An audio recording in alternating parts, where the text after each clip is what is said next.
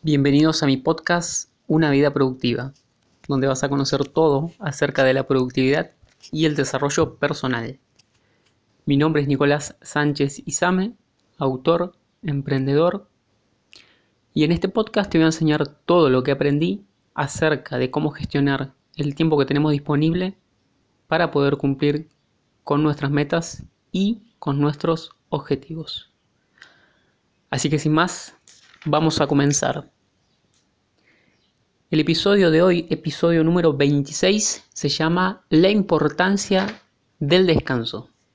Y vaya que es importante el descanso porque en una sociedad como la actual que va tan deprisa y que se venera tanto el éxito, pareciera que uno debe estar trabajando y trabajando y trabajando sin descanso. Pero eso no es posible y tampoco es saludable. ¿Sí? Salvo, salvo excepciones que, que son ese tipo de personas que están realmente apasionadas por su trabajo, que su trabajo es su propósito de vida, les apasiona, aman hacer eso y lo hacen casi sin descanso. Pareciera como que, mm, que no se estresan, se estresan porque no lo consideran justamente trabajo, sino una pasión. ¿Sí? Así que, salvando esa excepción, tengo que decirte que incluso esas personas necesitan descansar porque, por ejemplo, duermen. y cuando uno duerme, también descansa. No obstante, en este episodio en particular, cuando digo descanso no me estoy refiriendo al tiempo en el que dormimos, ¿sí? Más allá de que también se descansa cuando se duerme, sino al tiempo de ocio, el tiempo en que no estamos trabajando, ¿sí? Al tiempo libre, a qué hacemos en esas horas en las que no estamos en el trabajo, ¿sí? Hay un dicho que dice que se trabaja para vivir pero no se vive para trabajar. ¿sí? Así que ahí es donde entra eh, la importancia de descansar, de no vivir trabajando todo, todo el tiempo. ¿sí? Ahora, cuando uno menciona la palabra descansar, muchas personas se imaginan estando en la playa con un martini y contemplando las olas del mar. No es que eso no pueda formar parte del descanso, pero no debería ser todo el descanso. Me explico. Lo que estoy, queriendo decir es que descansar no es no hacer nada. Paradójicamente, para descansar hay que hacer algo. ¿Dónde está la diferencia? ¿Cuál es lo importante acá? Que ese hacer algo no busca producir un resultado como lo es en el trabajo en la actividad laboral, sino que lo que busca es hacer algo es una actividad que nos relaje, ¿sí? O con la que recarguemos energía. Ahí está la, la diferencia. No es para producir, sino para recargar. Bien. Recuerdo hace mm, ya varios años, cuando asistía a clases de yoga, que me enseñaron una técnica, una técnica de relajación.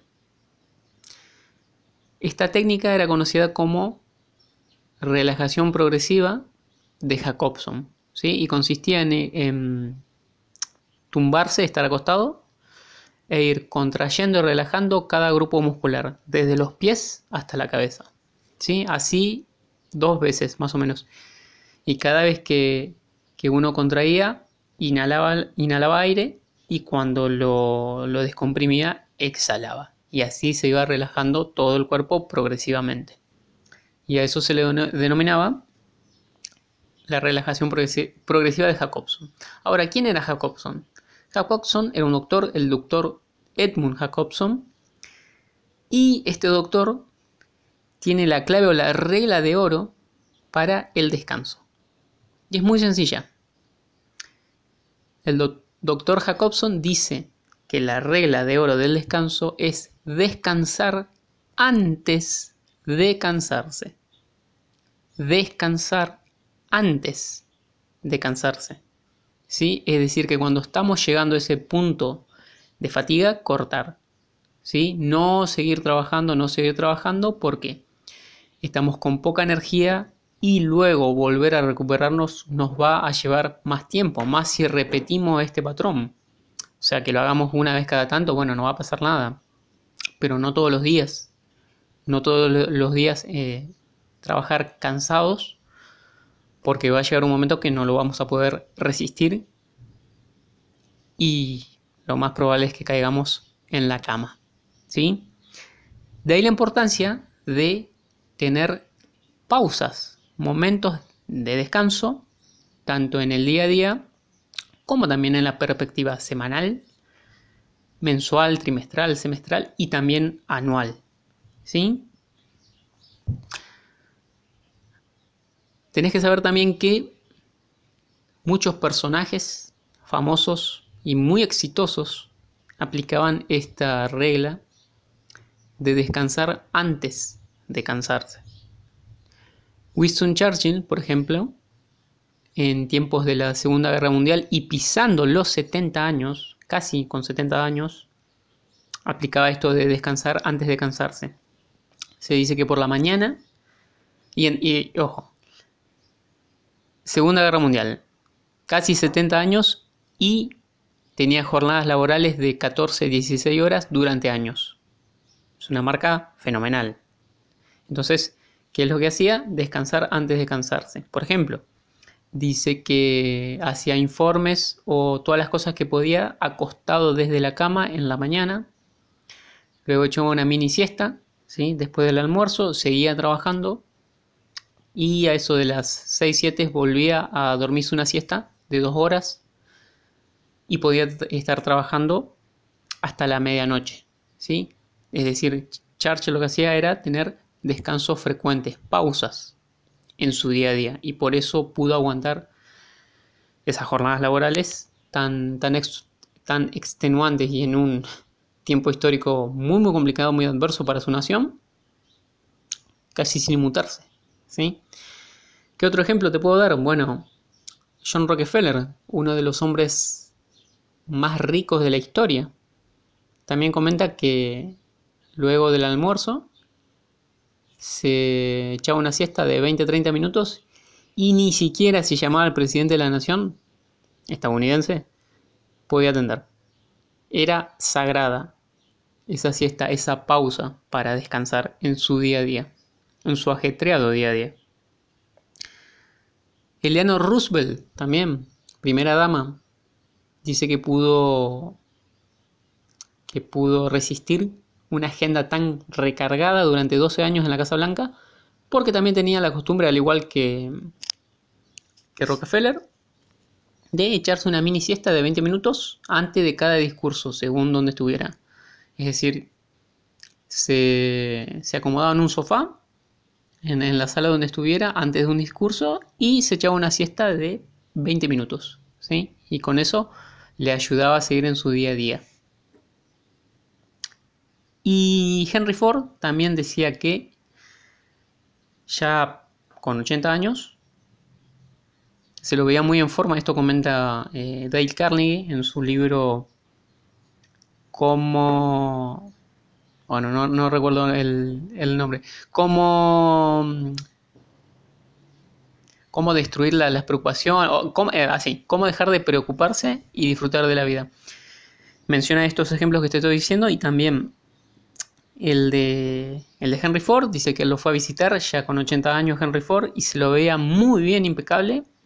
Y Henry Ford le dijo que nunca estaba parado cuando podía estar sentado y nunca estaba sentado cuando podía estar acostado. Es decir, descansaba. ¿Sí? Descansaban. Así que bueno, esa es la lección. Descansar antes de cansarse del doctor Jacobson. Ahora que ya te he dicho que descansar no es no hacer nada, sino que es hacer algo de recarga, de, relajación. Ahora que ya te he comentado esta regla de descansar antes de cansarse, y te he mencionado estos personajes muy exitosos que utilizaban esta regla, vamos a ver, bueno, efectivamente, cómo podemos descansar. ¿Sí? Porque es todo un arte. No a todo el mundo le sirve lo mismo. No a todo el mundo le sirve, por ejemplo, la siesta, a todo el mundo no le sirve. Yo, a, mí me sirve. Yo duermo 20, 30 eh, minutitos de siesta y la verdad que en mi caso hacen diferencia. Te digo porque también he probado de no dormirla y siento cierta fatiga. En cambio hay otras personas a las que yo les digo que hagan y dice que no, no les funciona. Pero bueno, es cuestión de, de experimentar lo que le funciona o lo que no le funciona a cada uno. Sí, Ahora, sí, te voy a presentar unas estrategias o formas en las que podés descansar. Algunas son, por decirlo de algún modo, estrategias directas de descanso que buscan la relajación y otras son más de prevención. ¿Sí? Más de para prevenir el cansancio. Ambas son importantes, prevenirlo y eh, relajarse. Así que bueno, vamos a verlas. No sin antes decirte algo, que ya lo he mencionado en el, episodio anterior, pero lo vuelvo a mencionar, que es importante que tengas en cuenta el tema del descanso tanto en la perspectiva del día a día, de la semana, de los meses y del año también. Por ejemplo, en el día a día puedes hacer como hacía como hacían Churchill, como hacía mm, Rockefeller, de tener momentos de pausa, de descanso del trabajo. ¿sí? Puede ser inclusive en el trabajo mismo aplicando esta, esta técnica de Pomodoro que consistía en trabajar 25 minutos, es decir, tener un bloque de 25 minutos de trabajo y 5 de descanso. O puedes hacer de 50 a 10, eso lo buscas vos. Pero es necesario que en esos minutos de descanso descanses. ¿sí? Puede ser haciendo un pequeño paseo, subiendo unas escaleras, eh, también caminando en el césped, si trabajas desde casa. Es decir, vas probando qué es lo que, lo que te puede funcionar mejor. En la perspectiva semanal, bueno, lo que decía, de por lo menos tener un día, 24 horas de descanso para desconectar con ningún tipo de actividad laboral, nada de mails, nada de llamadas, nada de nada, ¿sí? Ese descanso, esas 24 horas fuera del trabajo, te va a permitir, una vez que retomes el trabajo, hacerlo con más ganas y con más energía. Y ya en la perspectiva del mes, del semestre, del año, sí es bueno que tengas un periodo de vacaciones. Teniendo en cuenta que es relativamente mejor tener varios periodos cortos de vacaciones que uno extremadamente largo. Para los periodos cortos puedes aprovechar, por ejemplo, los fines de semana largos para conocer nuevos pueblos que estén cercanos. No hace falta que te vayas a las Islas Caimán o a la isla Fiji. Ir a pescar o estar en, la naturaleza. Y ya para unas vacaciones más largas de dos semanas, lo ideal es que las programes, que las planifiques. ¿Por qué? Porque mucha gente, por ejemplo, tengo amigos que, que han viajado a Europa y se querían, bueno, no ahora con este, con la pandemia, pero hace unos años, y querían conocer toda Europa en tres días. Entonces, primero que es imposible y segundo que va a ser, van a ser unas vacaciones con una velocidad tan alta que en vez de descansar te vas a estresar. Así que ten en cuenta estas consideraciones. Bien, ahora sí, estrategia número uno. Y ya la nombré muchísimas veces y lo voy a seguir haciendo en este podcast y en todos lados, que es la actividad física.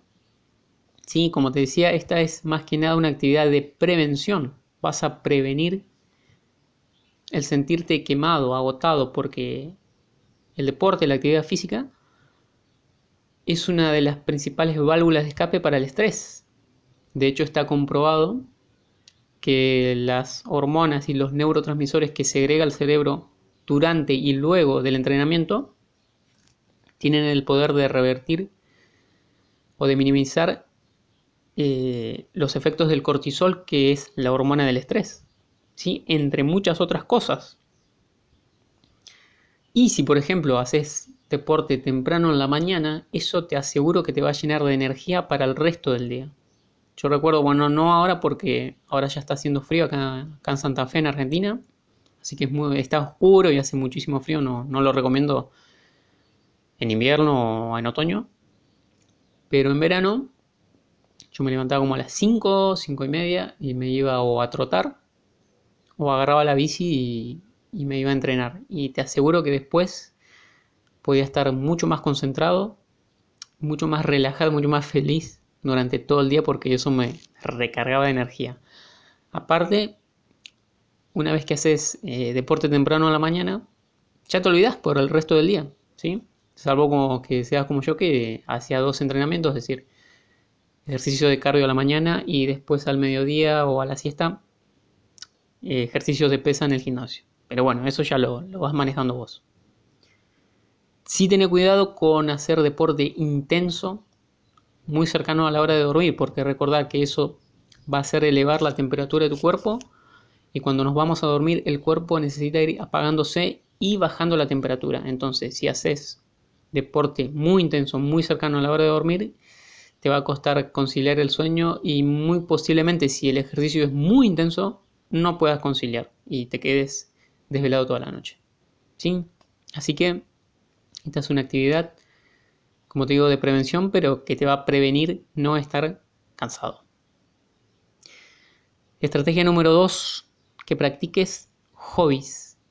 ¿Sí? Hobbies, pasatiempos, cosas que te hagan desconectar, que no estén tan relacionadas con el trabajo, ¿sí? Cosas que sean distintas. Y acá, bueno, depende del tiempo que tengas y del presupuesto también. ¿Sí? Los hay para todos los gustos, tal vez. Puedes empezar a pintar, yo en un momento empecé, pero me di cuenta que no era lo mío. A ver. No está mal que pruebes y que no te guste. Lo dejas y probas otro, ¿sí? Lo que te quiero comentar con respecto a los hobbies es que no compitas. ¿Por qué te digo esto? Porque muchas personas se toman los hobbies cuando empiezan como una competencia, tanto contra ellos mismos como contra los demás. Entonces, en lugar de ser un pasatiempo, un, momento para relajarte, te vas a poner, autoimponer una presión excesiva que en vez de, disfrutar del hobby va a hacer que, que lo sufras y que te estreses. Cosa que no tiene ningún sentido. Por ejemplo, si tenés como hobby jugar al bowling, como hobby, no como profesión, que te dé igual si perdés o si ganas que sea un momento de, relax, ¿sí? No compitas, no tiene mucho sentido.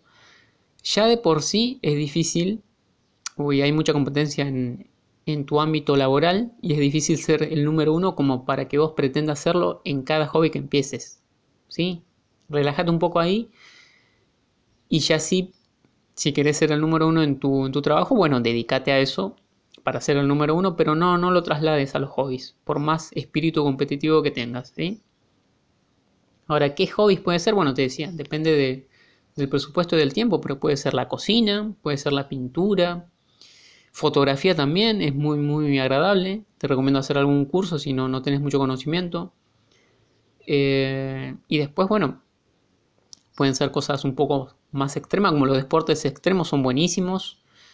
Eh, canopy, surfing, kitesurfing, yo recuerdo en el año 2015 fue a, Rafaela, a San Rafael, en Mendoza, en Argentina, e hicimos eh, rafting nocturno y la recuerdo como una de las mejores experiencias. Al principio tenía un poco de miedo, pero hasta que nos metimos eh, con el bote en el, río Atuel, que es un rápido, eh, la verdad que fue una experiencia maravillosa. Me súper divertí, me olvidé de todo. Estaba en lo que se dice en flow, en fluir. Y cuando terminé esa experiencia, terminé como diciendo, bueno, lo quiero hacer de nuevo. ¿Sí? Y esa sensación es porque te desconectas, te desconectas totalmente de todos los problemas y todas las cosas y te concentras solo en esa actividad, en vivir el momento, en el aquí y en el ahora. Así que busca el, el hobby que, que te guste, que quizás hace rato que quieres hacer, inclusive puede ser paracaidismo y fíjate si tenés un presupuesto y si no, vas probando, ¿sí? y vas a ver cómo, cómo te despeja la mente. Bueno, estrategia número 3. Pasar tiempo a solas. Sí, pasar tiempo a solas. Esto es algo que a mí no me cuesta. Siempre paso más tiempo a solas que, que en compañía. Ambas me gustan, pero me gusta más pasar tiempo a solas. ¿Sí? Y esto a mucha gente le cuesta y quedó más que evidente en esta situación de pandemia. Como la gente se volvía loca de estar en soledad. ¿Sí? Porque no estaban acostumbradas, no aprendieron a estar solos o solas. Pero es muy importante que lo hagas. ¿Por qué? Por el simple hecho de que vos pasás 24 horas del día con vos mismo, los 365 días del año, y lo vas a hacer hasta el resto de tus días.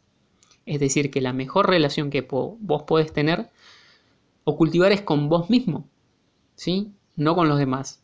Si te relacionas bien con vos mismo, vas a poder relacionarte bien con las demás personas. ¿Sí? Así que no te estoy diciendo que te vayas al Himalaya, te conviertas en un monje budista y estés meditando todo el día en soledad durante años. No, no, no, no. Es algo que lo quieras hacer. Lo que te estoy diciendo es que reserves momentos del día en lo que te vas a apartar y vas a estar en soledad. Benjamin Franklin dice que hacía esto todos los días, se apartaba todas las tardes unos momentos y analizaba cómo había ido su día. Y se, se daba cuenta de que hacía muchas cosas bien y tenía que agradecer, pero también hacía cosas mal y tenía que corregirlas. Con el tiempo, ese simple hábito le permitió ir perfeccionándose y bueno, todos conocen su nombre como un célebre personaje estadounidense. No estoy diciendo que solo con retirarte 10 minutos y pensar vas a lograr ser como Benjamin Franklin, pero te estoy poniendo un simple ejemplo. Bien, cuarta estrategia, también pasar tiempo en compañía, sí. Así como pasas tiempo a sola, también es muy importante que pases tiempo en compañía. ¿Por qué? Porque el ser humano es por naturaleza una especie gregaria que necesita de la compañía de otros seres humanos, de otras personas. Sí, y acá lo ideal es que te junte con personas positivas, que te eleven y sobre todo, y muy importante, que te hagan reír. Porque sonreír o reírse es una de las cosas más, más agradables y que más te va a desestresar. Vos sabés lo que es pasar tiempo con esas personas que te hacen reír, que son divertidas, que se te pasa volando al tiempo y que volvés a casa con, otro ánimo. Distinto de juntarte, juntarte con personas que son, eh, bueno, acá se dice mala onda, pero que son críticas, con un bajo ánimo, siempre todo negativo, todo gris, todo negro. Olvídate, trata de, juntarte con, con personas mucho más positivas. Sé que esto no es fácil, pero no es excusa para no hacerlo. Ya van 1, 2, 3, 4. Quinta estrategia. Jugar. Esto tiene que ver también con los hobbies. Parece que cuando nos hacemos adultos, ya esto de jugar se ve como algo de irresponsable, pero no, no debería ser así. O, o se lo vincula con las adicciones, pero no tiene nada que ver. La adicción es casi una enfermedad. La adicción, digo, como el juego, a las drogas. Jugar, simplemente jugar, no es solo para los niños y es una actividad, depende del juego, que también te va a hacer desconectarte. ¿sí? Pueden ser juegos de mesa. Juegos de mesa, algunos son muy, muy divertidos. Acá en, Argentina se juega mucho al truco. Bueno, ahora no tanto, pero pero es, muy divertido y sobre todo si no hay tanta competencia porque cuando hay competencia se pone dura la cosa. Y más si, si se apuesta dinero, ahí la cosa se pone heavy, heavy.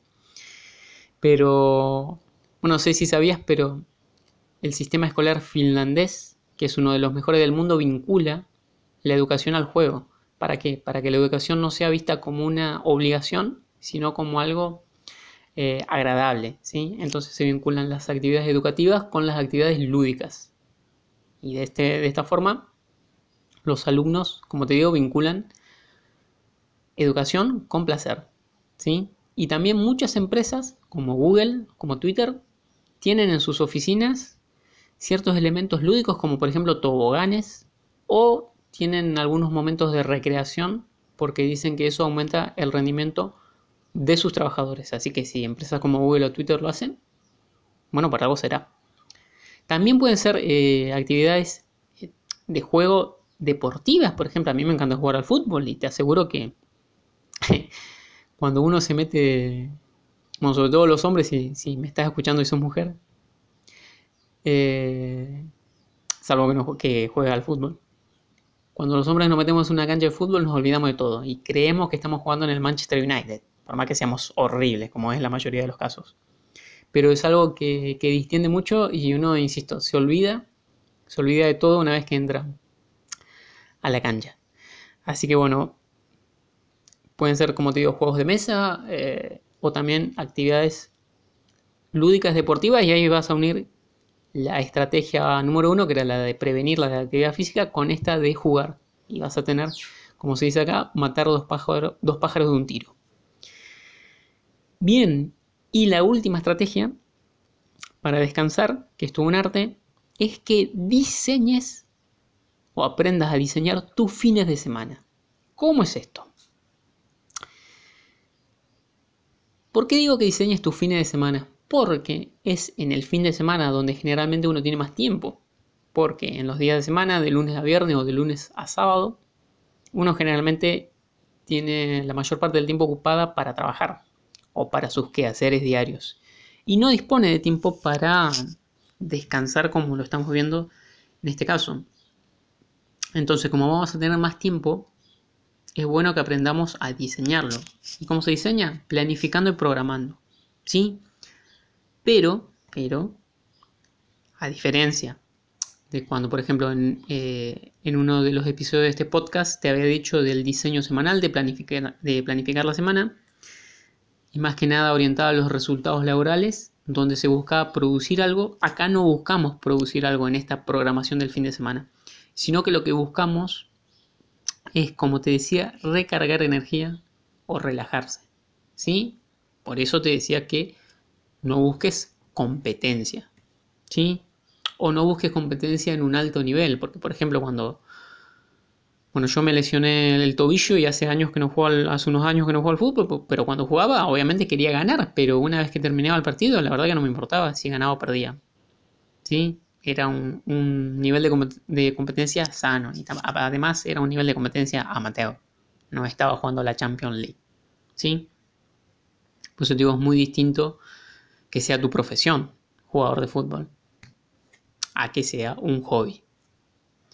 Bien, entonces, ¿cómo, ¿cómo haces esto de diseñar tu fin de semana? Primero te haces una lista, ¿sí? Puedes hacerla vos individualmente, con tus amigos o con tu familia también. Y haces o hacen una lista de todas aquellas cosas que siempre dicen que les gustaría hacer o que van a hacer en algún momento, pero hasta ahora, por alguna extraña razón, todavía no han hecho. ¿Sí? Al menos 10 cosas. Todas esas cosas que siempre quisieron hacer, el viaje no sé a dónde, acampar en no sé dónde, pasar la noche, ir a pescar, eh, ir en lancha, no sé, lo que sea. Hacen esa lista, tirarse en paracaídas también, eh, carrera de karting también, la que o, también eh, vivir ciertas experiencias o conocer ciertos lugares que no, no necesariamente tienen que quedar lejos de tu del lugar donde vivís, sino lugares eh, conocidos donde, que, siempre has querido conocer. Una vez que tengas la lista, agarrás el fin de semana y así como haces con la planificación semanal, es decir, que tenés una columna con horarios y después tenés lunes, martes, miércoles, vas a tener la del sábado, la del domingo y vas a planificar qué actividades vas a hacer con un, un día y un horario específico. Y acá viene lo importante. ¿Cuál es una de las cosas que más se desaprovecha en el fin de semana y por eso mucha gente dice no tener tiempo? Las mañanas. ¿Sí? ¿Por qué? Porque la gente, por lo general, dice que recupera las horas de sueño que no durmió durante la semana, pero eso es un grave error porque no se recupera el sueño. Lo que hay que hacer es dormir bien durante todos los días. Así no vas a tener que recuperar ninguna hora de sueño y vas a poder levantarte mucho más temprano y disfrutar del fin de semana. Entonces, si por ejemplo el viernes por la noche no tenés ningún plan, bueno, no te quedes hasta las 5 de la mañana mirando Netflix. Agarrate, acostás temprano y te levantás temprano y si por ejemplo tenés familia, vas y das un paseo en bicicleta o desayunás en la playa o haces una excursión por el bosque, no sé, lo que sea, pero aprovechás toda la mañana que, y vas a ver que vas a tener mucho tiempo. ¿Sí? Tiempo que se te va durmiendo. Así que es fundamental que aproveches las mañanas para hacer esas actividades que siempre decís que vas a hacer y que por ahora no, no hasta el momento no has hecho. Y una última cosa si estás en fin de semana, hacelo. No procrastines, no diga, bueno, lo haré el fin de semana próximo. No, si ya es el fin de semana. Lo haces en ese momento. ¿Sí? Lo que sea. Y a medida que vayas haciendo esas experiencias o vayas eh, conociendo esos lugares, lo vas tachando de la lista y vas agregando unos nuevos y vas haciendo lo que, que no están tachados. ¿Sí? Así que bueno, como conclusión, te he dicho la importancia del descanso, que, la vida no es solo para trabajar, que descansar no es no hacer nada, sino que hay que hacer algo, pero para relajarse, no para producir. Te he mencionado la regla del doctor Jacobson de descansar antes de cansarse. Te he mencionado varios personajes históricos, cómo aprovechaban esta, esta regla de oro. Y te he dado seis estrategias para que puedas poner en práctica para que puedas descansar y también para que puedas prevenir el cansancio y que así tengas una mejor calidad de vida. Así que bueno, eso fue todo por hoy. Espero haberte ayudado, espero que lo pongas en práctica y nos vemos, nos escuchamos en un próximo episodio. Chao, chao.